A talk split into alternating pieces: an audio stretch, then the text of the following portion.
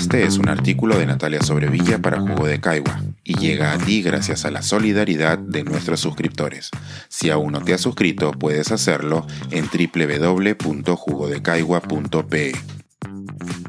Historia de un antivoto. Porque temo al terrorismo, le temo a Fujimori. Cuando me preguntan por qué me es imposible votar por Keiko Fujimori, me visitan muchos motivos, pero entre ellos uno de los que más pesa es conocer de primera mano lo que el régimen de su padre fue capaz de hacer y cómo el Estado bajo su jefatura se convirtió en un agente de terror. Hay quienes me responden que los pecados de los padres no son los de los hijos. Les contesto que basta ver al equipo que hoy la rodea para constatar claramente que no hay deslinde alguno con las políticas de los 90. A mí esto me toca de forma directa, aunque de manera muy modesta.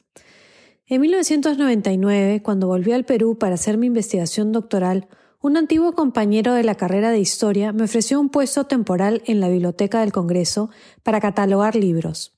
Entre enero y abril del 2000 vi ahí toda clase de irregularidades, desde pequeñas, personas que le escribían libros a los congresistas para que estos quedaran como los autores, hasta las más grandes. Conocí a un operador político que en mi hora de refrigerio me, se me acercaba a tratar de impresionarme, invitándome a hacer proselitismo político por Fujimori en el avión presidencial utilizando recursos del Estado en total violación de las reglas electorales.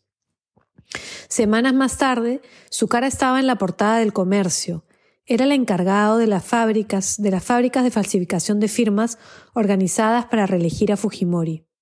Pero lo más impresionante ocurrió cuando después de dejar ese trabajo temporal me uní a Transparencia como observadora para acompañar el proceso electoral y empecé a recibir amenazas telefónicas. Yo era, sin duda, la persona menos importante posible. Ya ni siquiera trabajaba en el Congreso, pero aún así recibía llamadas en que me decían saber dónde vivía, lo que hacía, que me estaba metiendo en un problema muy grande, que me habían visto con el polo de transparencia y que eso era peligroso, que tuviera cuidado con lo que hacía porque había quienes habían terminado muy mal. Las advertencias, pues, eran escalofriantes. Con la arrogancia de la juventud, esas amenazas solo me dieron más ímpetu para seguir oponiéndome a ese régimen que ya estaba en franca decadencia. Con los años, fui conociendo las víctimas de las políticas de terror impuestas desde el Estado peruano. Conocí a uno de los sobrevivientes de las matanzas de Barros Altos, que quedó con una terrible discapacidad y que me contó que si quedó vivo fue porque los cadáveres de sus amigos le cayeron encima y lo protegieron de la metralla con que se remató a los caídos. También me relató que Martín Rivas se quitó el pasamontañas cuando pisó el cuerpo de uno de los que estaba encima suyo.